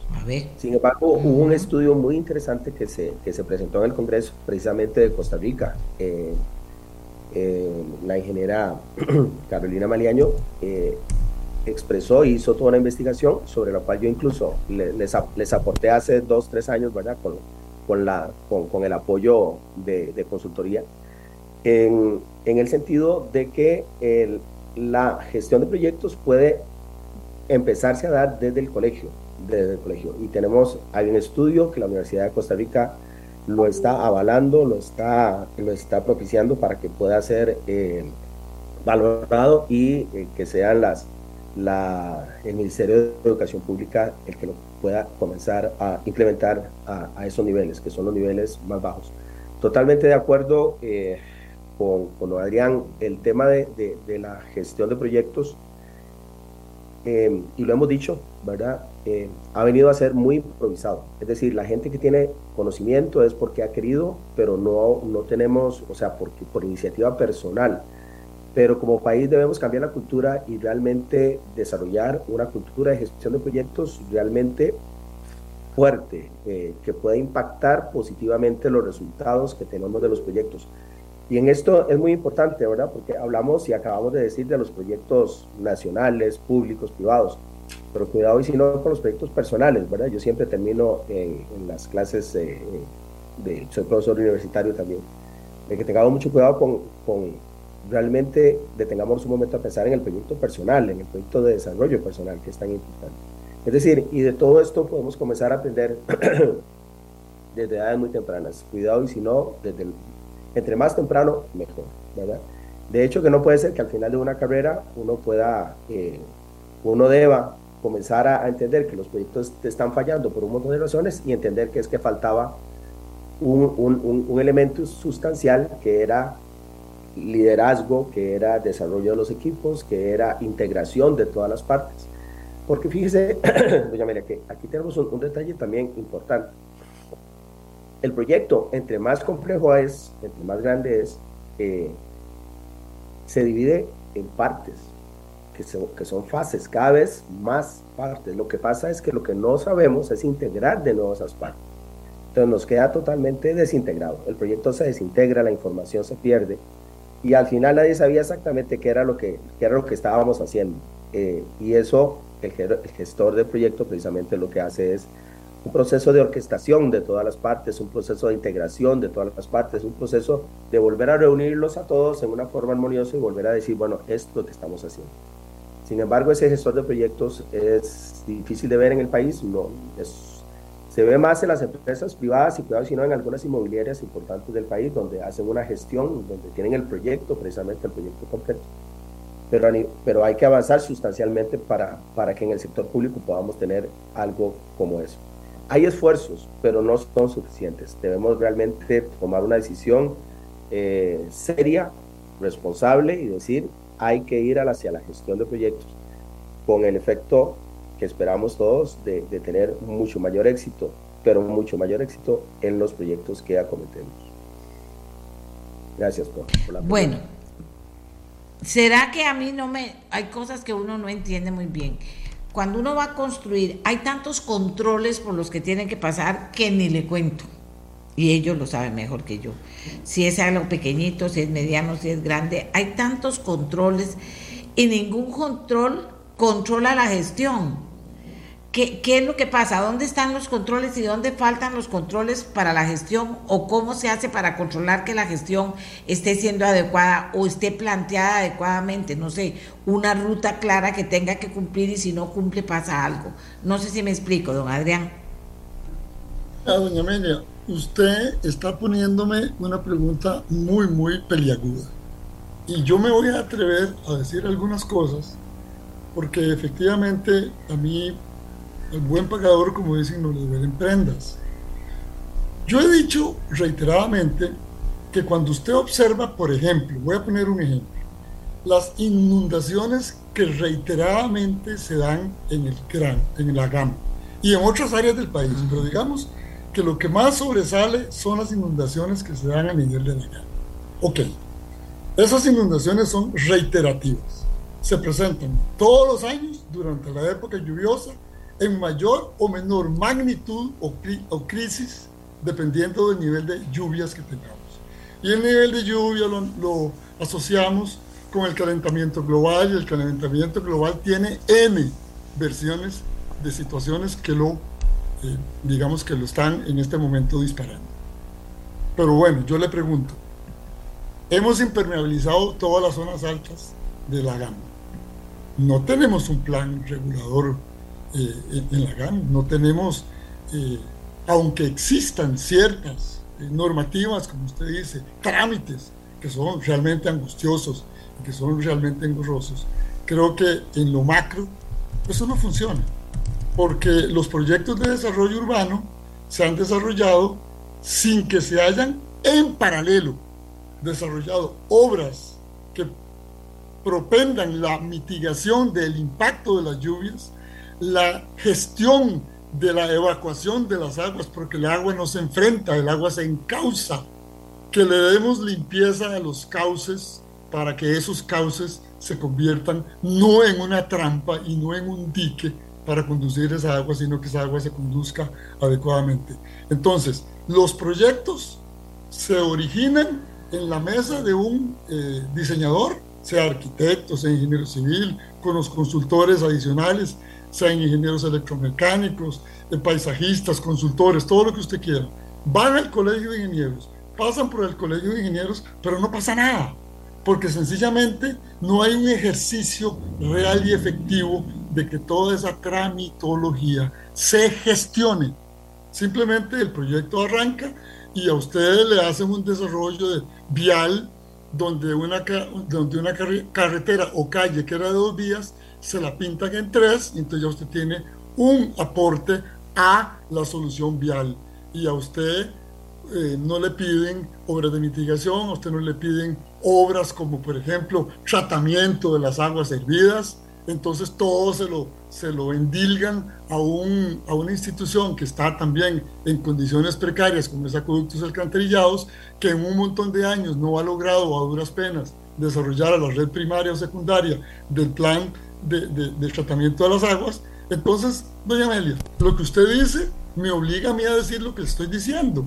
No necesariamente tenemos nosotros autoridad, autoridad sobre el ejercicio profesional en el sentido de que la ética y la técnica se impongan a otros criterios. Y entonces yo tengo una frase que he acuñado y que es tal vez muy dura y me van a criticar, pero no me preocupa. Y es que nosotros los, los ingenieros permitimos que políticos y abogados nos suplanten. Y eso ha sido fatal para el país, porque usted no puede asumir técnicamente una, una actitud política porque el político piensa diferente. El político piensa en qué estará pensando mi pueblo que me eligió para que yo me mantenga en esta posición, etcétera, etcétera. Y usted escuchará a los políticos siempre pidiendo nuevas oportunidades para hacer lo que no hicieron cuando tuvieron una oportunidad de hacerlo. Eso es eterno, eso es un ciclo permanente, casi hegeliano. Entonces, creo poder contestarle su pregunta en el sentido de que efectivamente existe un divorcio entre la política y la técnica. Y esa, e, ese divorcio es la carencia de un sistema que gestione adecuadamente para que nosotros los recursos que cada día son más, más caros y más eh, eh, escasos se, se apliquen y se utilicen inteligentemente. Totalmente claro el tema hasta este momento, ¿verdad? Y hay para pruebas todas las que usted quiera. A veces uno mismo, eh, a veces uno mismo, señor Barreda, que es lego en la materia, ve algo que están haciendo y uno dice, esto no está bien, esto deberían revisarlo, así, a ojo, a, ojo, para decirlo de mejor manera. Pero vuelvo a repetir, hay tantas personas que están viendo todo el proceso, que saben de eso y saben que las cosas no están caminando bien o que hay algo incorrecto, que no pasa nada. O sea, finalmente, ¿cómo podemos nosotros cambiar esta gestión de proyectos si aunque salga gente de la universidad, nadie lo va a estar controlando porque o son incapaces los que tienen ahora el control o no les interesa controlar de verdad que haya una gestión efectiva, señor Barreda. Y eso es para terminar porque ya se nos acabó el tiempo. Adelante. Y muchísimas gracias por la pregunta. Eh, decir que, eh, y, tal vez me, voy a los esfuerzos que hemos estado realizando eh, tanto en el Colegio Federado como como también en la, asamblea, en la misma Asamblea Legislativa, tratando de, dar criterios sobre algunos proyectos que son, que vemos importantes. Y quisiera referirme a uno en particular, que es el Sistema Nacional de Inversión Pública. Cuando uno ve el Sistema Nacional de Inversión Pública que, que, que está eh, bajo la tutela del Ministerio de Planificación Nacional y Política Económica, lo que veía era un proyecto de, que solamente trabajaba el tema de la preinversión, pero lo hacía con bastantes debilidades. además es un sistema que, que, se refiere al ámbito de lo nacional, pero no se refiere al ámbito de lo local. Entonces, las distintas municipalidades no tienen sistema, un sistema local de inversión pública. No existe un sistema local de inversión pública. Lo que existe es un sistema nacional de inversión pública que ha mejorado sustancialmente el tema de la gestión del proyecto, pero que también lo liga a la planificación estratégica del proyecto, porque lo que estamos hablando acá es que tal vez cuando lo vemos, vemos el proyecto específico, pero no nos damos cuenta de que ese proyecto específico carece de un portafolio de proyectos que es el que le da sostenimiento, que es el que le da validez, que es el que lo justifica. Tenemos que mejorar sustancialmente en la gestión del portafolio de proyectos que nos permita alinear los proyectos con la estrategia, alinear los proyectos para lograr los mayores beneficios. Y en ese sentido, por ejemplo, tanto la Comisión como la Asociación Costarricense de Gestión de Proyectos ha trabajado en dos vías muy concretas, tratando de mejorar el Sistema Nacional de Inversión Pública, que en este momento está en la corriente legislativa, ya aprobado precisamente por la, por la comisión correspondiente y, y va para plenario, eso es uno. Y dos, el servicio profesional de gestión de proyectos no existía, no existía hasta hace dos años aproximadamente. Bueno, gracias al esfuerzo y al trabajo que hemos estado desarrollando, el servicio profesional de gestión de proyectos ya es una realidad entre el mundo de los ingenieros y de los arquitectos. Y desarrollamos una guía para la gestión del proyecto, de tal suerte que estamos trabajando fuertemente para mejorar, para hacer, para provocar cambio en la cultura para provocar ese cambio en la cultura. Y, eso creo que es muy importante para, también dejar sentado de que estamos haciendo esfuerzos para tratar de generar el cambio que andamos buscando. Ahora lo escucho.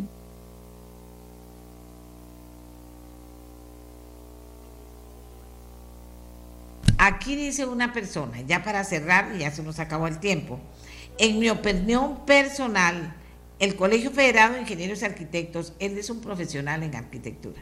No cumple la función esperada en la validación de proyectos y su ejecución, porque su objetivo busca exclusivamente los fines recaudatorios, el cobro de tasas y de cuotas, no el fondo. Bueno, yo digo que no es que estoy afirmando esto que dice este señor, pero podría ser parte. Hay muchas partes en esto.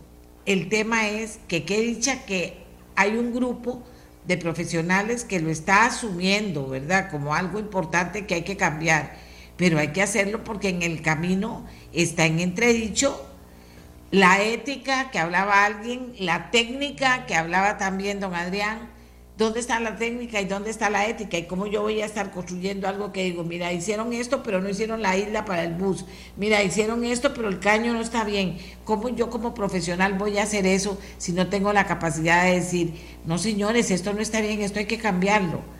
Lo estoy poniendo muy elemental y muy básico, pero así es de triste, para decirlo de alguna manera.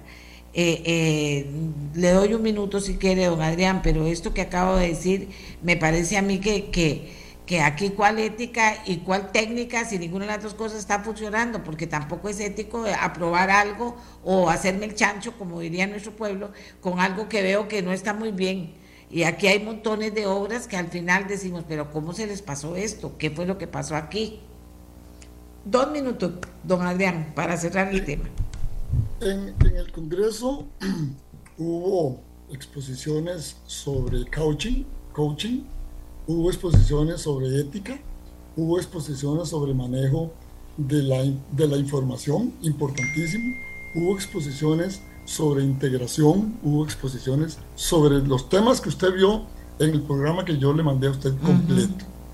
Nosotros en nuestra comisión, eh, con un nivel de, digamos, de identidad absoluta, la comisión, somos en este momento nueve, eh, está abocada a la divulgación y quería aportar en el tiempo que me queda que ya produjimos un documento. Ese documento está en las redes del colegio físico y digital, que es la guía de gestión de proyectos. Esa guía, por lo menos es como lo dice el, término, una guía. Eso le permite a cualquier profesional, cualquier profesional, en cualquier campo, ya sea eh, ciencias médicas, ciencias económicas, leyes, lo que usted considere. Ahí hay una guía para gestionar porque como lo, como lo dije al principio, la vida no se improvisa. O sea, la vida la improvisamos casi todos, pero deberíamos aprender a gestionarla. Entonces nosotros no vamos a dar el brazo a torcer, seguimos adelante, vamos a, esperar que haya nuevas eh, retroalimentaciones a esa guía, está abierta a la retroalimentación para que entre o, permanezca dentro, dentro de un proceso de mejora, de mejora permanente para bienestar de la colectividad, que es lo que eventualmente nos mueve. Muchísimas gracias a los dos, a don Adrián Flores y a don Enrique Barrera por su aporte. Amigas y amigos, después vamos a volver tal vez sobre esta guía para con otros profesionales para para de, para propiciar que esto se divulgue y que después nadie diga que es que aquí se hacen las cosas así porque esa es la forma de hacerlas y que como se hace está bien aunque el resultado no esté bien, ¿verdad? Pero que falta gestionar, me parece a mí que cada rato en el programa que analizamos temas importantes decimos, aquí faltó gestión, aquí faltó gestión, aquí faltó gestión. Y si algún día no comenzamos a hacer las cosas bien, ¿cómo queremos que las cosas mejoren? Les agradezco a los dos ingenieros que nos hayan apoyado. Y como les he anunciado durante el mes de octubre, gracias señores, como les he anunciado en este mes de octubre, vamos a pedir dos, eh, todos los días a dos o tres personas, hombres y mujeres indistintamente, que nos acompañen para de la tercera edad, que sean personas, bueno, de la tercera edad o adultos mayores, etcétera, que nos acompañen para que nos hablen de dos cosas. Primero, pedirles que nos digan cómo se ven ellos como adultos mayores o adultas mayores, cómo se ven ellos y después volveríamos con una segunda pregunta que sería cómo ven a la sociedad costarricense en relación al adulto y adulta mayor. Hoy tenemos dos mujeres, el tercero era un médico, pero amaneció enfermo, no puede estar con nosotros. Así que vamos a presentar a Marielo Solís, que es doctora gerontóloga, y a doña Nelgi Bonilla, una señora que eh, la gente que la conoce dice que inspira por la forma en que vive su vida y por la forma en que asume ser una persona adulta mayor. Entonces voy a comenzar con doña Nelgi y después vamos a conversar con la doctora Marielo Solís. Doña Nelgi, buenos días. Buenos días, doña Amelia, ¿cómo está? Qué gusto.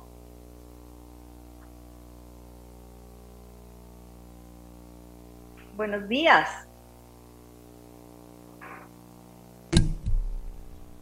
Buenos días. Sí, sí, ya me, ya, ahora ya me escucha bien. Sí, señora, ¿lo me escucha? Sí, sí, ahorita sí la escucho, nada más que, que no, la, no la veo, pero bueno, yo la escucho bien, la escucho perfecto. Ok, perfecto. Entonces, lo que le quería preguntar es, ¿cómo vive usted su vida, doña Nelly? Y si usted no le molesta, ¿cuántos años tiene? Tengo 79 años. Ya casi voy para las ocho décadas. Señora de las ocho décadas. Y estoy felicísima, estoy muy feliz de, mi edad.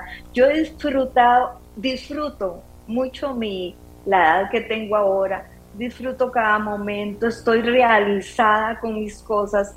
Yo tengo grupo, voy a un grupo de tango, este trabajo, trabajo también, me gusta mucho la cocina, entonces en mis tiempos eh, libres también practico la cocina, este mi nieta dice que yo tengo más vida social. Ay, tita, usted tiene más vida social que yo, qué barbaridad. Pero yo estoy felicísima de cómo soy y cosas que no pude hacer cuando era joven. Ahora las estoy haciendo y estoy realizada. Mi familia, todo, todo me llena de vida. Ellos me ayudan montones, los amigos. Yo me siento en realidad feliz feliz de estos 79 años y espero llegar a un montón más, un montón más. Y así, sintiéndome también emocionalmente, físicamente. Eh, eh, también hago deporte, hago pilates. Entonces estoy muy bien, gracias a Dios, y muy feliz. ¿Y cuál es el secreto? El secreto es quererse uno mismo, el secreto es el amor, el amor que uno tiene para uno, para la familia y para las demás personas. Ese es un amor, ese amor es el que a uno lo llena de vida.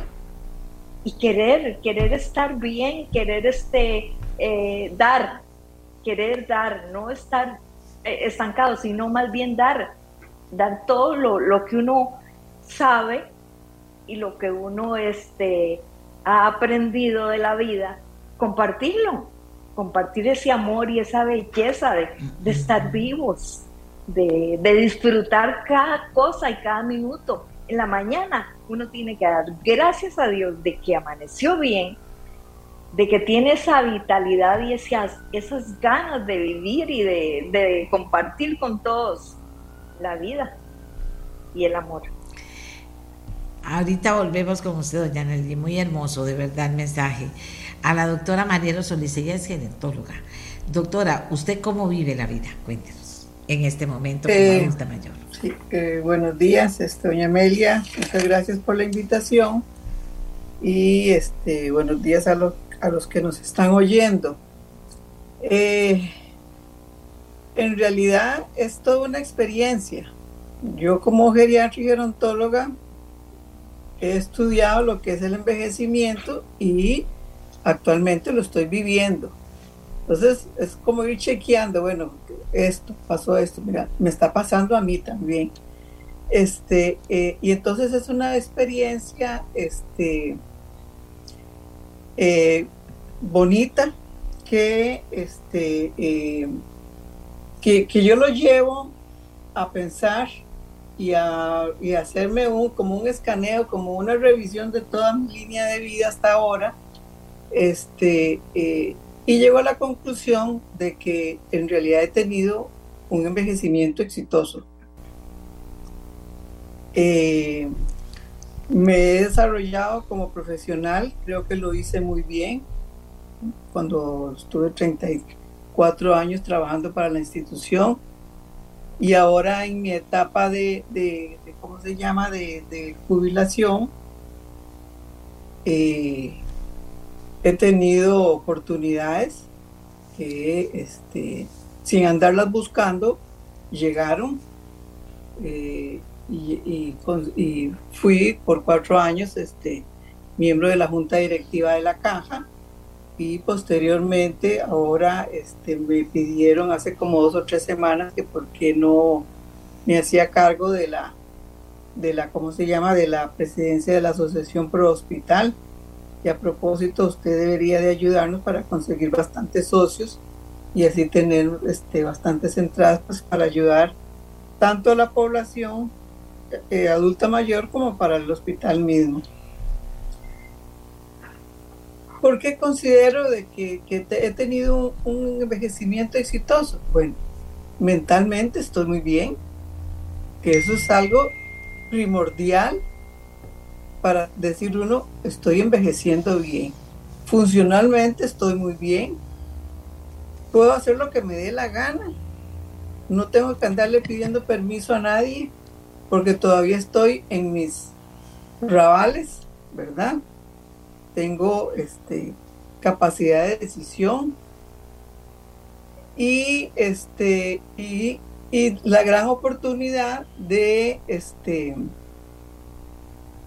de hacer cosas que no podía hacer cuando estaba trabajando, porque el trabajo me ocupaba casi todo el tiempo este, que tenía para eso y ya después pues venía la noche y había que, que descansar. Entonces, me he dedicado, este, he estado en cursos de pintura, eh, a veces toco alguna pieza en piano, eh, me gusta leer, eh, he hecho este, maquetas de trenes eléctricos porque es un hobby que he tenido desde, tiempo y entonces me gusta estar en eso limpiando cada cosita y volviéndola a poner en su lugar, todo eso distrae mucho y lo hace a uno pensar bastante y le favorece el no envejecerse desde el punto de vista este, mental. Entonces, este, estoy muy satisfecha. Hasta la fecha estoy muy satisfecha, a pesar de que después de mi jubilación tuve ahí dos años este, que hicieron eh, que me retirara de muchas cosas porque tengo un linfoma y además al año siguiente fui operada de, un cáncer de tiroides. Pero bueno, eso no me ha este, mellado en mis, en mis, este, en mis, en mis este, retos, ¿verdad? Eh, yo, yo creo ahora que estaban hablando de gestión, la vida también hay que gestionarla. Este, no es que uno sea muy cuadrado, pero la vida hay que gestionarla también. Y hay que llevarla este, con tranquilidad, con ímpetu y este, hacer realmente lo que uno quiere y le gusta, porque si a uno le imponen cosas que no le gustan, es un martirio más bien. Entonces, este, eh, yo he hecho toda mi vida lo que me ha gustado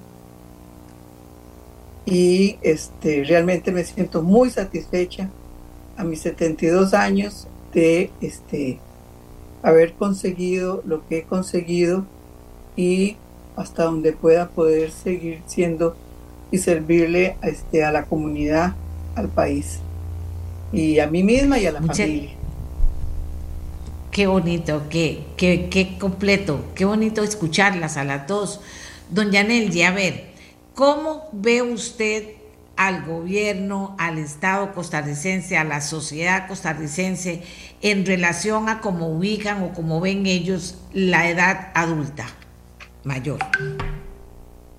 Bueno, a mí me parece que sí hay bastante ayuda, aunque, aunque falta, falta mucho, mucho por hacer, pero también nosotros como adultos mayores eh, aunque necesitamos eh, lugares, grupos, eh, todos esos grupos que hay para, para organizar, para pasear, para enseñar, para muchas cosas que hacen, eso tiene que haber más, tiene que haber más, tiene que haber, hay tantos, tantos eh, todavía adultos mayores que no tienen una vida digna.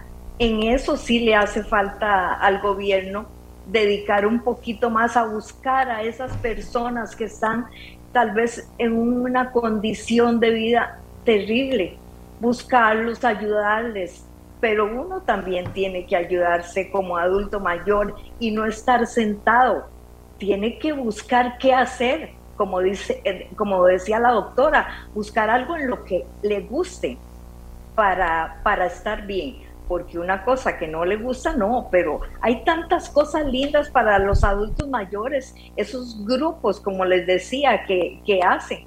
Esa es una belleza para ir a pasear, para ir a caminar los que se puede, siempre lo que se puede, para, para meterse a grupos de baile, a, grupos de cocina, las matitas, como, como aprender a hacer viveros, gente así que que, enseña todas esas cosas para nosotros los adultos mayores.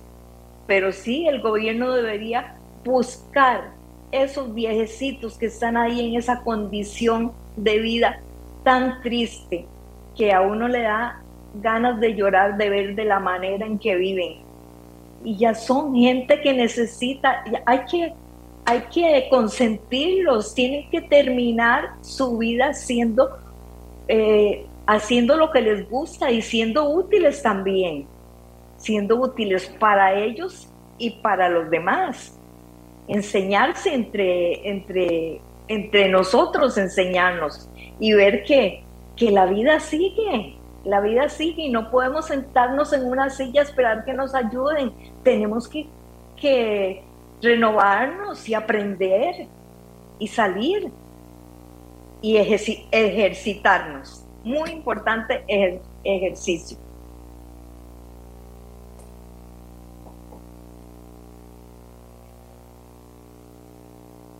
Muchas gracias. Voy a leer un mensaje que dice que qué maravilla escuchar que una mujer disfrute el ferromodelismo. Conozco muy pocas, dice don, dice don Adrián Flores. Y volvemos de nuevo con doña Marielos. Doctora, ¿Cómo cree usted que, se ve el adulto y la adulta mayor en nuestra sociedad? De parte de todas las partes de la sociedad, ¿verdad? Eh, sí, eh, en realidad, este, el país ha hecho algo, pero falta mucho, ¿verdad? Definitivamente falta mucho.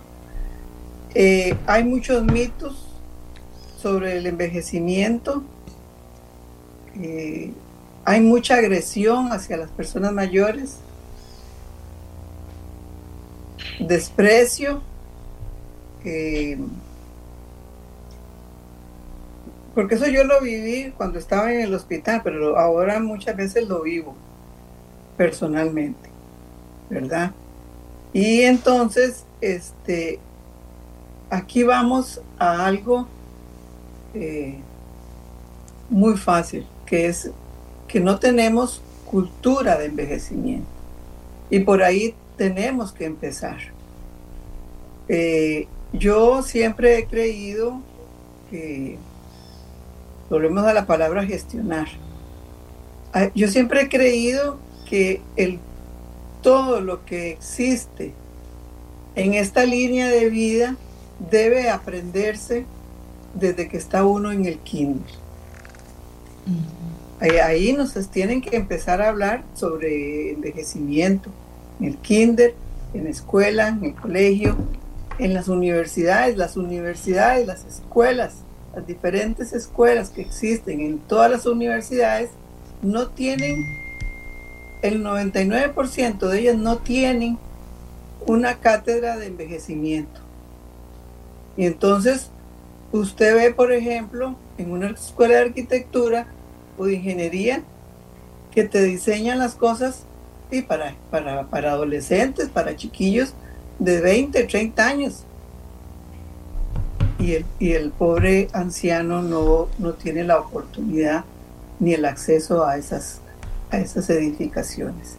El entorno.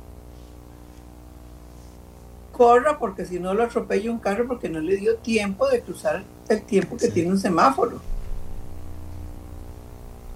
No es solamente cómo me trata la sociedad, sino lo que ponga a disposición de las personas mayores.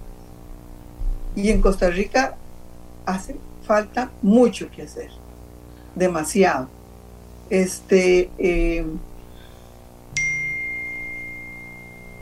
tenemos, este, eh, es cierto que a nivel, digamos, de pequeños barrios, lugares, por iniciativa propia, porque ni siquiera los gobiernos locales este, se meten en eso, eh, hacen pequeños grupos, pero eso, esto es algo que, debería de ser casi que por ley, ¿verdad? Este, eh, en, la ley del adulto mayor, este, debería de existir. Tal vez nos faltó en ese momento este, tener esa visión este, de, cómo, de cómo exigirle a las autoridades gubernamentales programas para el desarrollo. Por dicha, por dicha, la institución que tenemos para la salud ve asegurados y no asegurados. Ahí después a los no asegurados se ve si pueden pagar o no pueden pagar.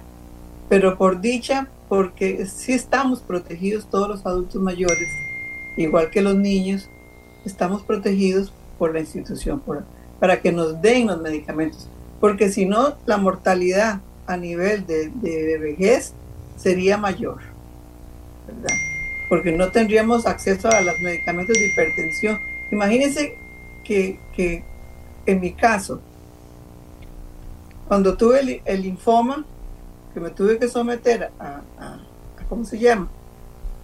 A un tratamiento de quimioterapia, ¿de dónde, a dónde iba yo a, a tomar 50, 60, 70 millones de colones para que me lo hicieran en una clínica privada. Si, si lo que tengo es una pensión de la institución, de la Caja Costarricense, del IBM. Entonces, un gran agradecimiento. O sea, fue algo que yo, por lo que yo coticé, pero bueno, igualmente a una persona que no hubiese cotizado, le dan el tratamiento por, por, ese, por esa enfermedad. Entonces, yo creo que sí tenemos oportunidades, pero el país se está quedando corto. Y yo veo que en los planes de gobierno de todos los partidos políticos, así como pasado por agua apenas, este, los programas para, para lo que se le hace falta mucho, muchísimo. Y creo que todavía no nos hemos dado cuenta a nivel de políticos de que Costa Rica es un país que está envejeciendo muy aceleradamente. Y entonces eso va a llegar a ser un gran reto en el futuro desde todo punto de vista económico, social, etcétera, de infraestructura, etcétera. Qué mujeres más lindas, las dos, maravillosas, qué mujeres que nos dejan inspiradas, ¿verdad? Nos dejan inspiradas. Es la voz de, las, de los adultos mayores, en este caso la voz de dos adultas mayores que esperamos lo hayan enriquecido a usted en el conocimiento de lo que es la, el adulto y la adulta mayor. En general, ellos también aportan lo que creen que hace falta todavía para pensar en aquellos adultos y adultas mayores que no tienen las herramientas que podrían tener para vivir más felices, para estar más tranquilos, para contar con más eh, facilidades para hacer las cosas que quieran hacer. Yo le agradezco mucho a doña Nelgy Bonilla su testimonio y a la doctora María Los también inmensamente. Las dos mujeres adultas mayores que nos inspiran hoy. Gracias señoras por haber estado con nosotros. Muchas gracias a usted. Un gusto. Muchas gracias a usted, doña Amelia. Saludos a la doctora. Así que se nos acabó el tiempo. Vea qué bonita forma de terminar el programa. Conociendo, aprendiendo, inspirándonos en personas que dicen hay que pensar en uno mismo, quererse y salir adelante, no importa las cosas que tienen que hacer en la vida, hay que ser positivos y lograrlo. Y ellas lo están logrando y eso es maravilloso también. Nos vamos, amigas y amigos. Hasta mañana. Este programa fue una producción de Radio Monumental.